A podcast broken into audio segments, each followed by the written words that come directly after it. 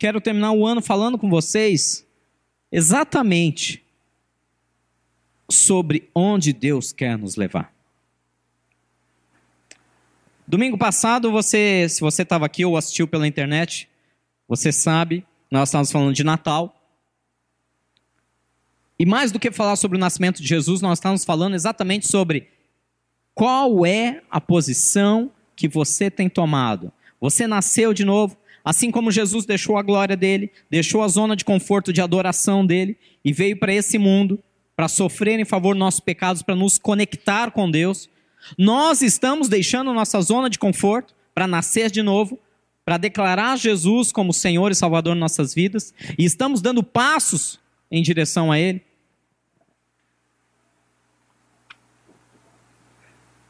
Eu preparei uma coisa aqui, mas Deus está me incomodando a falar outra. Queridos, fim de ano, 29 de dezembro.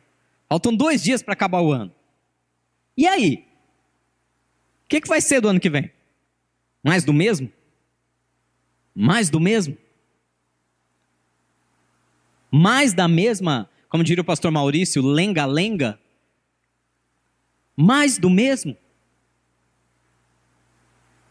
mais dos instintos mais carnais dominando nossos corações, mais da falta de fé, mais do eu sei, mas eu não pratico, mais do ah, vamos indo e vamos ver o que dá. Não podemos continuar nisso. Amém? Parece que vocês estão meio tristes, amém? Sabe o que é interessante? Algumas, algumas pessoas acham que a mudança do ano é simplesmente, ah, é bobeira celebrar a mudança de ano. É bobeira. Nós estamos celebrando o quê? A Terra deu mais uma volta ao redor do Sol. Grande coisa. Deixa eu te explicar uma coisa no reino espiritual. O reino espiritual e Deus trabalham com ciclos.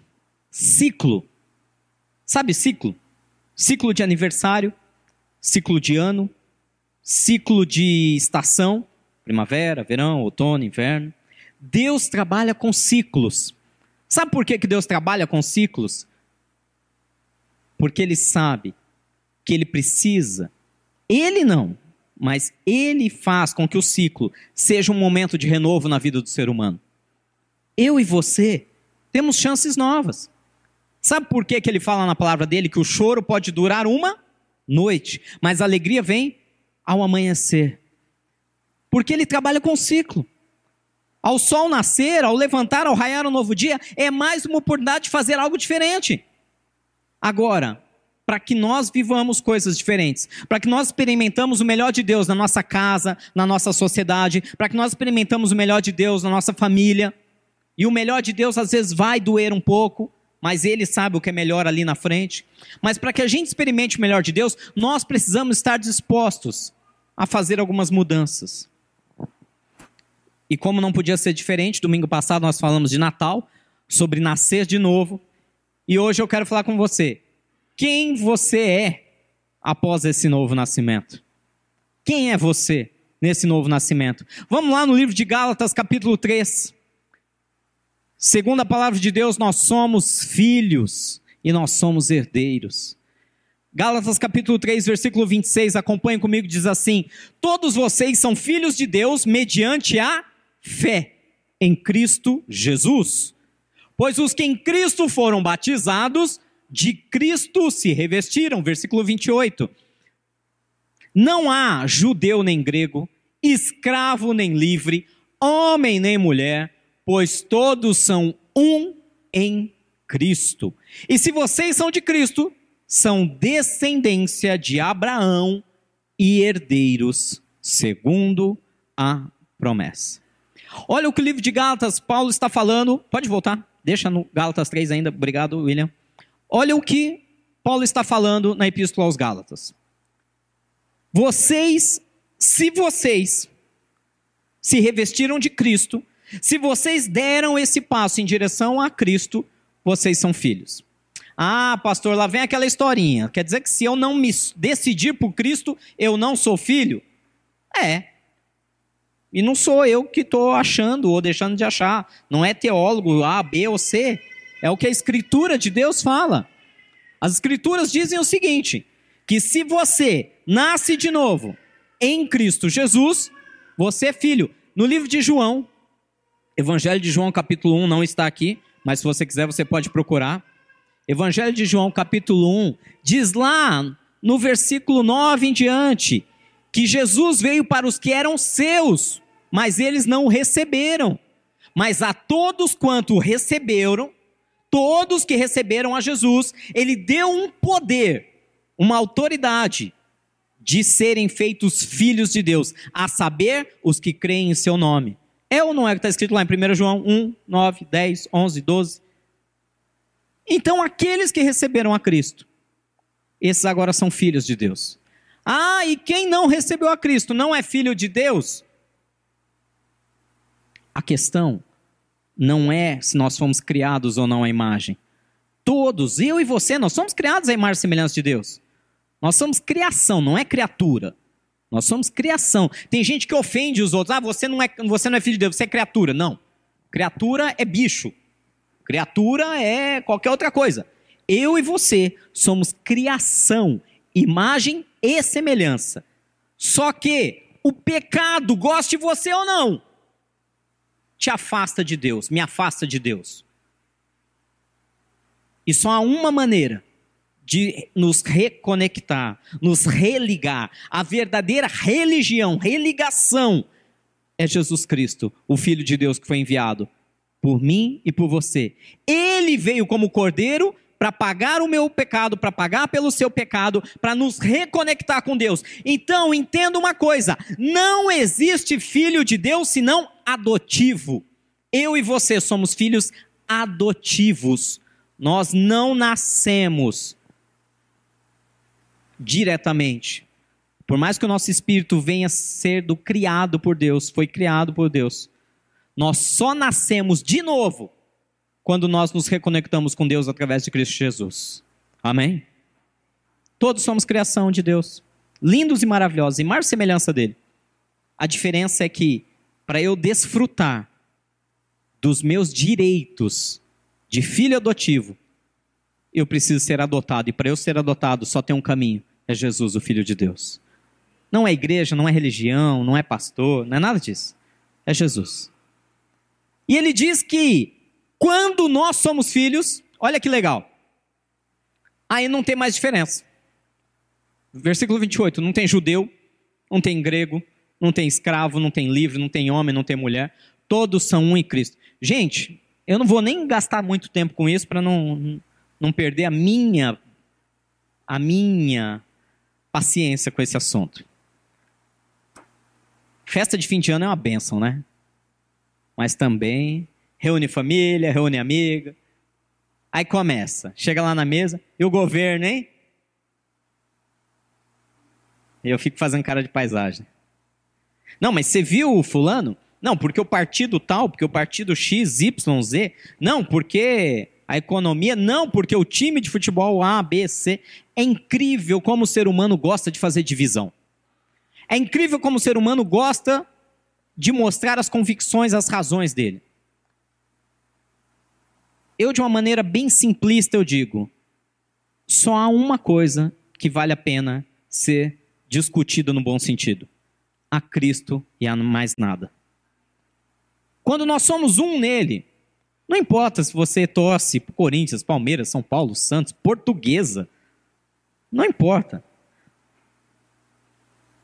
Quando você é um em Cristo, não importa a sua escolaridade. Quando você é um em Cristo, não importa a sua renda. Quando você é um em Cristo, não importa se você nasceu no Brasil ou fora dele, não importa em qual estado, em qual cidade, não importa qual é a sua preferência política. No reino de Deus não há diferença, não importa sequer se você é homem ou mulher. Porque em Cristo só vale uma coisa: ou você é filho, ou você não é filho. Não importa a tua estatura, obrigado, Jesus, por isso. Teu peso, obrigado mais uma vez. Não importa a tua raça. Não importa nada disso. A única coisa que importa para Deus, e Deus quer te fazer essa pergunta nessa manhã: você é ou não é descendência de Abraão e herdeiro de Deus, segundo a promessa? Gálatas capítulo 4, agora sim vamos continuar. Na sequência, versículo 29 era o último do capítulo 3. Digo, porém, enquanto o herdeiro é menor de idade, em nada difere de um escravo, embora seja o dono de tudo. No entanto, ele está sujeito a guardiães e administradores, até o tempo determinado por seu pai. Versículo 3. Assim também nós, quando éramos menores, estávamos escravizados aos princípios elementares do mundo. Mas quando chegou a plenitude do tempo, Deus enviou o seu filho, nascido de mulher, até aí, nascido debaixo da lei. Olha que interessante. A palavra nos ensina que quando nós somos filhos de Deus, existem duas fases. Uma fase enquanto nós somos crianças, crianças espirituais. E nessa fase, mesmo que eu seja filho, mesmo que eu tenha todo o direito, mesmo que eu seja o dono de tudo aquilo que Deus me prometeu, eu estou sujeito a guardiães. Ou guardiões seria o correto. A tradução está errada. Eu estou sujeito a guardiões, eu estou sujeito a tutores que são maiores de idade que respondem sobre mim, que decidem onde eu vou estudar, que decidem o que eu vou comer, enquanto eu sou criança. Imagina que você tenha lá oito anos, nove anos de idade, e por alguma tragédia você não tem mais os seus pais, mas eles deixaram uma boa herança para você. E é instituído um tutor, alguém, um tutor legal que vai cuidar de você até a sua maioridade. É assim que a Bíblia ensina a filiação em Deus. Diz que enquanto nós somos crianças, enquanto nós somos crianças, nós estamos sujeitos a os princípios elementares do mundo. O que, que isso quer dizer? Enquanto nós somos crianças na fé, é natural que eu fique sujeito ao pecado. É natural que um dia eu estou bem, um dia eu estou mal, um dia eu estou cheio de fé, outro dia eu estou duvidando e perguntando, Deus, por quê? É normal isso. Nós estamos em crescimento. Lembra da pregação do pastor Maurício há duas semanas atrás? Estamos sendo transformados. É isso que ele falou, amém? Enquanto nós temos todo direito, toda herança é minha. A palavra de Deus já diz: você é filho, você tem todo o direito. Mas por que, que eu não consigo então, Rogério? Porque se eu tenho o direito legal, se eu sou filho de Deus, por que, que eu ainda não recebi aquilo que eu estou buscando em Deus? Por que, que eu ainda não alcancei aquela posição que eu estou buscando em Deus? Por que, que eu não consigo ainda? Porque ainda somos crianças espiritualmente. Tudo tem um tempo, não tenha pressa. Ah, Rogério, mas eu tenho 20 anos de evangelho. Eu tenho 30, 40, 50 anos de evangelho. Como que eu posso ser criança espiritual ainda? Opa! Aí é outro assunto. Não se trata do quanto você sabe, não se trata do quanto você conhece, mas se trata do quanto você pratica. Vou te dar um exemplo. Estou feliz da vida. Não sei se vocês estão sabendo, mas eu ganhei meu presente de Natal. Estou muito feliz. Estou muito feliz. Minha tão sonhada moto finalmente chegou. Chegou como presente de Natal. Adianta eu conhecer todo o sistema de funcionamento da moto? Adianta eu conhecer toda a teoria sobre pilotagem? Adianta eu, eu ler todos os livros possíveis, mas nunca sentar numa moto e andar? Adianta, sim ou não? Alguns vão dizer, não, mas você tem conhecimento. Bom, conhecimento é muito bom. Mas se eu não pratico, eu não aprendo. Quando você vai tirar a sua carta, a sua habilitação, o que, que você tem que fazer? Você vai lá, entra na autoescola, faz as aulas, eles vão te ensinar o básico lá para passar na prova. É o suficiente? Não. Você vai passar na prova. A gente sabe que, infelizmente, é assim que funciona no Brasil. Eles vão te ensinar como passar na prova, fazer a baliza, fazer a rampa, fazer isso, fazer aquilo, bababá, bababá. Agora, isso te capacita, te habilita a pegar um trânsito em São Paulo às 6 horas da tarde, debaixo de chuva? Sim ou não? Não. É por isso que está crescendo tanto esse número de empresas que está dando aulas para motoristas habilitados. Vocês já devem ter visto algo do tipo. É por isso que nós temos tantos habilitados, mas que têm medo de dirigir. A culpa é deles? Não, eles estão certos, tem que ter medo mesmo. Porque eles precisam praticar. Amém? Então, meu querido, não adianta. Nós podemos ter os anos, os séculos de evangelho suficiente, se nós não praticamos o que a Escritura diz. Quer um exemplo mais bizarro? Agora eu vou chutar o balde de vez. Satanás, o diabo. Quem você acha que conhece mais Bíblia, você ou o diabo? O diabo, é claro. É claro. Desde que a Bíblia foi escrita, ele a conhece. Todos esses milênios. Praticamente 4 mil anos. Ele a conhece. Ele a decorou. A diferença é: o diabo põe em prática misericórdia? O diabo põe em prática o perdão? O diabo põe em prática o amor? Não. Vocês estão me entendendo, amém? Não importa a sua estrutura humana, importa se você é filho ou não, se você está praticando ou não, se você está crescendo ou não. Eu vou, eu vou confessar um negócio para vocês aqui. Nós fomos levantados, pastores, eu e a Vanessa, no ano de 2000 e... Não me recordo agora, fugiu. 2005, 2005, né? No ano 2005, ou seja, o ano que vem, vamos fazer aí 15 anos de ministério pastoral. Aí você pergunta, poxa, Rogério, e você realmente estava pronto para ser pastor? Não. Não. Cinco anos de ministério pastoral. Eu fui um dos piores pastores que você pode imaginar. Em todos os sentidos. Grosseiro, mal educado, arrogante, soberbo. Mas eu era pastor. Quer dizer alguma coisa para Deus? Nada. De nada adianta um cargo, uma unção, um título, por habilidades. Eu, nós, nós fomos levantados por habilidades. Porque nós tínhamos habilidades, nós tínhamos talentos, dons. Mas faltava ser filho. Éramos como crianças espirituais. Os anos foram passando, fui apanhando, fui tomando na cabeça, é uma expressão que a gente usa. Deus foi baixando minha bola e foi me mostrando que compaixão, amor, misericórdia, domínio próprio sobre a língua, sobre os pensamentos, era muito mais poderoso do que qualquer sermão, do que qualquer pregação domínio sobre a carne e sobre o pecado era muito mais poderoso do que qualquer pregação, do que qualquer dom, do que qualquer talento, do que qualquer habilidade. E eu costumo dizer que o nosso amadurecimento verdadeiro só começou com essa igreja. Não tenho vergonha de dizer isso. Cinco anos atrás foi que o nosso amadurecimento deu um salto. Deu um salto. Quando nós precisamos buscar diretamente na fonte que é Deus. Quando nós precisamos olhar para o nosso coração e falar: Ih, tá feia a coisa aí, hein? Senhor, eu perdoo. Sim, eu perdoo. Tá perdoado em nome de Jesus, só não quero mais ver a cara da criatura. Era assim que a gente fazia antes. Talvez você está nessa fase. Não, mas a Bíblia diz que eu não sou obrigado a conviver. Não estou falando para conviver.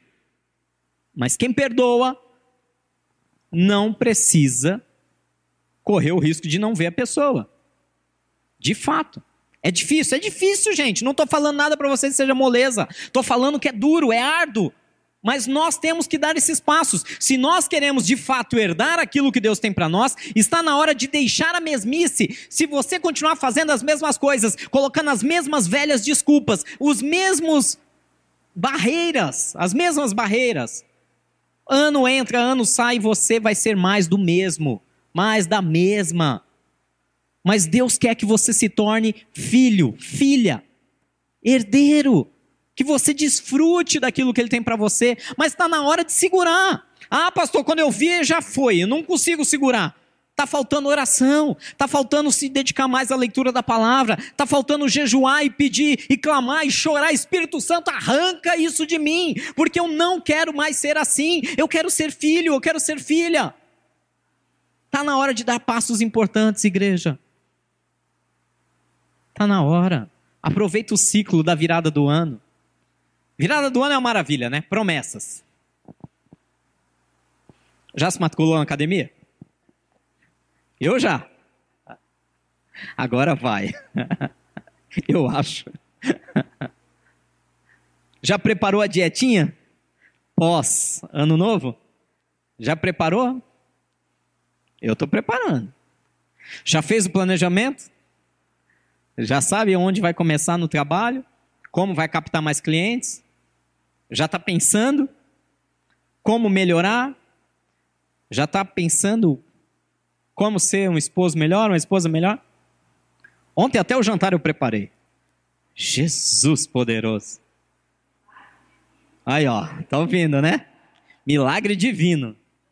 Tudo bem que a coitada teve que dar conta da cozinha, que parecia um furacão que passou depois, né? Não foi maldade, não. Não é porque eu falei, ó, se vira com as panelas. É que nós tivemos um pequeno acidente ontem, é, entupiu um, um encanamento em casa, e aí quando a gente estava indo para lavar as panelas, aí começou a transbordar tudo pelo, pelo banheiro, e eu tive que correr para desentupir o banheiro pra, enquanto ela lavava a louça. Mas ontem eu falei, bom, vamos cozinhar.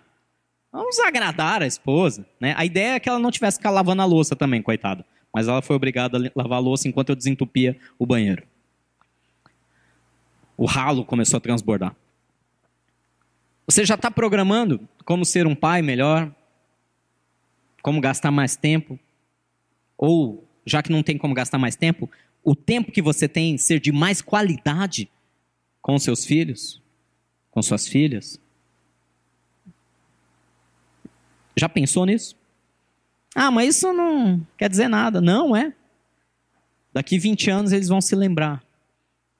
Daqui 20 anos. Eles vão olhar para trás como eu olho hoje. E eu lembro do sacrifício que meu pai fazia. Quando ele chegava cansado, moído, vindo de um plantão de 12 horas de trabalho na madrugada. Para gastar tempo comigo. Para poder brincar um pouco comigo. Gente, faz muito diferença isso. Teus filhos não vão esquecer disso nunca. Você está formando o caráter deles. Amém? Você está mostrando a eles o que é um amor verdadeiro, o que é uma preocupação verdadeira. E aí, está programando como ser filho de Deus? Como crescer espiritualmente? Como alcançar coisas inalcançáveis? Não tem jeito, tudo tem um preço. Não vem nada de mão beijada, não cai nada do céu. A única coisa que cai do céu é chamada graça. E isso vem, é um favor imerecido, você não merece, e ela cai sobre a tua vida e vem com o amor de Jesus Cristo perdoando você dos teus pecados. Isso cai do céu. Agora cabe a você pegar essa graça e dar passos importantes na direção do filho. Porque enquanto nós somos crianças, espirituais, mesmo eu sendo filho de Deus, mesmo você sendo filha e filho de Deus, mesmo você recebendo a promessa, tendo aceitado a Jesus, enquanto você é criança, você está sujeito a um guardião, um tutor legal. E é por isso que muitas das coisas que Deus tem prometido a gente ainda não recebeu. Porque a gente se julga superior, mas nós não conseguimos cumprir pequenas partes da palavra de Deus. Simples, base simples. Como amor, como misericórdia, como perdão, como intimidade com o Espírito Santo. Nós não conseguimos abandonar coisas como altivez, como orgulho próprio. Está na hora de nós darmos passos. E olha o que fala no versículo 5, vamos lá, Gálatas 4, versículo 5 diz assim: próximo versículo, a fim de redimir os que estavam sob a lei, para que recebêssemos a adoção de filhos. E porque vocês são filhos, Deus enviou o Espírito com E maiúsculo do seu Filho aos seus corações, o qual clama Abba Pai. Bem resumido, bem simples, hoje é uma aula. Como eu cresço, pastor? Como eu alcanço a promessa de Deus? Como eu deixo de ser um herdeiro que está debaixo de guardião do pecado e me torno eu mesmo? Como que eu deixo de ser um escravo e passo a ser um filho com toda a posse legal daquilo que Deus me prometeu? Através do Espírito que foi enviado até nós. Deus te enviou o Espírito Santo. Deus te enviou o Espírito Santo. E por mais que a gente não goste de ouvir, a real é, é, é, é curta e grossa. Nós gastamos mais tempo na Netflix, no celular, em qualquer outra coisa do que com o Espírito Santo. Ontem à noite eu estava orando, não conseguia dormir, estava muito quente. Nós temos um, um embate matrimonial. No verão eu só consigo dormir com o ar-condicionado ligado. Mas se eu dormir com o ar-condicionado ligado, eu fico viúvo. A minha esposa não aguenta o frio. E mesmo que ela coloque todos os edredons da casa, ela consegue ficar resfriada. Então, para que eu não fique viúvo e porque eu a amo, eu prefiro ficar sem dormir. E aí, para variar, eu não estava conseguindo dormir, isso já está acontecendo há várias noites por causa do calor intenso. Eu fui para a sala e falei, vou orar, vou falar um pouco com Deus. E bateu uma dor no meu coração, que é difícil de explicar. Eu comecei a me sentir muito mal, pela maneira como eu troco a Deus no meu dia a dia por outras coisas. É fácil a gente trocar Deus por um aplicativo. É muito fácil a gente trocar a comunhão íntima com o Espírito Santo. Ah, mas é para relaxar, eu estou tão. Gente, o dia que a gente entra de verdade na presença do Espírito Santo, não tem nada mais revigorante, mais relaxante, mais prazeroso. Não estou dizendo que nós não temos direitos a aproveitar um filme, um jogo, sei lá, um pouco de rede social, de interação com amigos, nada disso. Todos nós podemos fazer isso sem nenhum problema. O problema é o inverso, é quando isso nos domina. O problema é quando isso passa a ser aquilo que é a fonte do nosso prazer. O problema passa a ser quando compras pela internet, quando viver em aplicativos de rede social, quando viver no mundo da fantasia dos filmes se torna a nossa única fuga da realidade. Esse é o problema quando deveríamos gastar tempo buscando o Espírito Santo. Sabe o que é engraçado? Não estou aqui para falar mal de religião, mas na base cristã que nós recebemos no Brasil, vindo da igreja romana, falar com Deus era um castigo. Já reparou nisso? Você chega lá e fala: Eu pequei. Aí qual que é a penitência?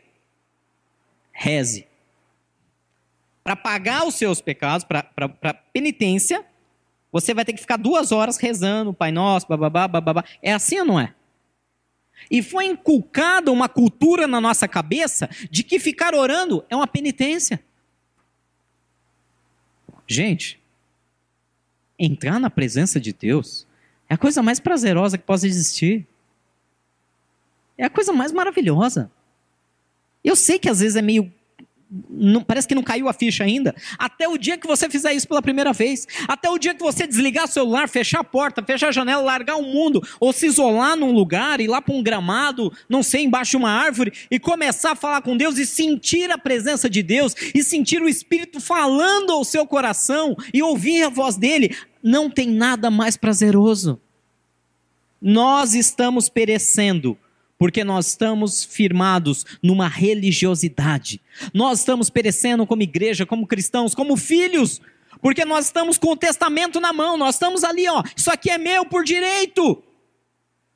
Mas eu não estou indo lá até o cartório, apresentando e falando, agora eu quero. Nós temos as cartas nas mãos, o testamento na mão, mas nós não usamos. Tem uma parábola moderna que conta a história de uma mulher. Ela não sabia ler nem escrever. E ela trabalhava para um duque, no castelo de um duque. E ela trabalhou a vida inteira ali. Ela não tinha filhos, não tinha família. E aquele duque também não teve família. E ela era uma espécie de governanta, de empregada daquele castelo. E quando aquele duque morreu, no leito de morte, ele chamou ela e entregou um, um papel bem bonito para ela, todo rebuscado. E ela guardou aquilo com todo carinho, dizendo: Olha, eu trabalhei a vida inteira para o Duque, antes dele morrer, ele me deu esse papel tão bonito. E ela fez um quadro com aquele papel todo rebuscado, porque ela não sabia ler nem escrever, e ela pendurou na sala, na parede da sala dela, da casinha bem pequenina. Até que um dia veio um, um parente distante, veio visitá-la, ela já idosa, e entrou na casa dela, e ela lá preparando um chá, olhou para aquele quadro e falou: Você, você colocou esse quadro aí? Sim, fui eu. Foi um presente do Duque. Eu trabalhei a vida inteira para ele. Você tem ideia do que está escrito aí? Ah, eu não sei ler. Eu não sei se você percebeu, mas esse papel diz que ele deixou todas as terras, bens e castelos para você. Você é herdeira dele. Porque ele não tinha família.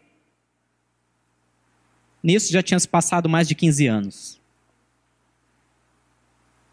Onde eu quero chegar com isso? Deus nos deu o testamento. Novo e velho. Dois por falta de um. Mas se você não lê, se você não examina, e se você não vai aos pés do Pai e diz: Pai, o Senhor me deu, e o Senhor diz que se eu fizer assim, assim, assado, eu posso vir aqui diante do Senhor e pedir aquilo que é meu. Vocês estão me entendendo, amém? O testamento está na tua mão. Você é filho, você é filha. Mas você precisa ter uma comunhão com o Pai. Você precisa examinar o que esse testamento diz. E você precisa ir diante de Deus e falar: olha, minha parte está sendo cumprida. Agora, adianta eu pegar esse testamento? Adianta eu ler e saber tudo o que ele diz? Aí vem o pai e pergunta: Filho, você conseguiu perdoar? Não, pai, eu não, não quero nem pensar nisso, porque só de pensar me dá angústia. Filho, você consegue controlar sua língua? Ah, não, quando eu eu tenho sangue quente. Tem sangue quente? Troca pelo sangue de Cristo, então. Pede para Cristo vir com o sangue dele esfriar o teu sangue. Eu também tinha muito sangue quente. Filho, você compreende que você precisa se abster e precisa lutar contra o pecado? Ah, mas é a única fonte que eu tenho de, de alegria. Então alguma coisa está errada no nosso cristianismo. Está na hora de darmos passos importantes. E porque vocês são filhos, Deus enviou o Espírito de seu Filho aos seus corações. Se o Espírito Santo de Deus habita no seu coração, ele está te incomodando a ser alguém mais parecido com Ele em 2020. Se o Espírito Santo de Deus habita em você, Ele está te chamando para ser filho de Deus em 2020. E diz ainda, qual clama Abba Pai. Abba Pai quer dizer paizinho. Se você pegar aí o original, quer dizer paizinho, de uma maneira amorosa, carinhosa, um relacionamento íntimo, amoroso e carinhoso com Deus. E para a gente encerrar, Gálatas 4, versículo 7 diz que assim você já não é mais escravo, mas filho, e por ser filho, Deus o tornou herdeiro. Quantos aqui são filhos e filhas de Deus? Vamos colocar de pé, vamos orar. O que Deus tem reservado para você em 2020. Espera um pouquinho só, Vanessa, por gentileza. O que Deus tem reservado para você em 2020 não é uma coisa qualquer. Uma pergunta bem simples. Se você pudesse escolher para o seu filho, para sua filha, algo para 2020, você escolheria algo bom, ruim ou fantástico? Tá fácil escolher, né? Você é pai, você é mãe. E tá em tuas mãos escolher o que vai ser do seu filho em 2020. Pensa aí. Não, escolha algo ruim. Não está merecendo. Foi terrível esse ano. Está merecendo passar um ano de castigo. Que pai, que mãe consegue pensar assim? Repreensão, correção, dura um tempo, não um ano. Não, eu quero um 2020 bom. Né? Fim de ano é aquela coisa, né? Vamos, vamos, vamos declarar boas festas, cheia de paz, saúde, alegria, amor, dinheiro, né? Aquelas coisas bonitinhas. Ou você deseja para os seus filhos um 2020 excelente, além da medida de tudo que ele já viveu de extraordinário até hoje? É o que teu pai te deseja, amém? É o que Deus te deseja. Deus quer te dar um ano completamente sobrenatural. Não é natural, é sobrenatural. Além das suas expectativas, além da sua imaginação, além da sua vontade, Ele quer te surpreender em todos os aspectos. Porque Ele é Deus, porque Ele é Pai, porque Ele te ama e você é o filho e herdeiro. Mas para que você viva um 2020 completamente sobrenatural, completamente diferente de tudo que você já viu até hoje, você tem que dar alguns passos.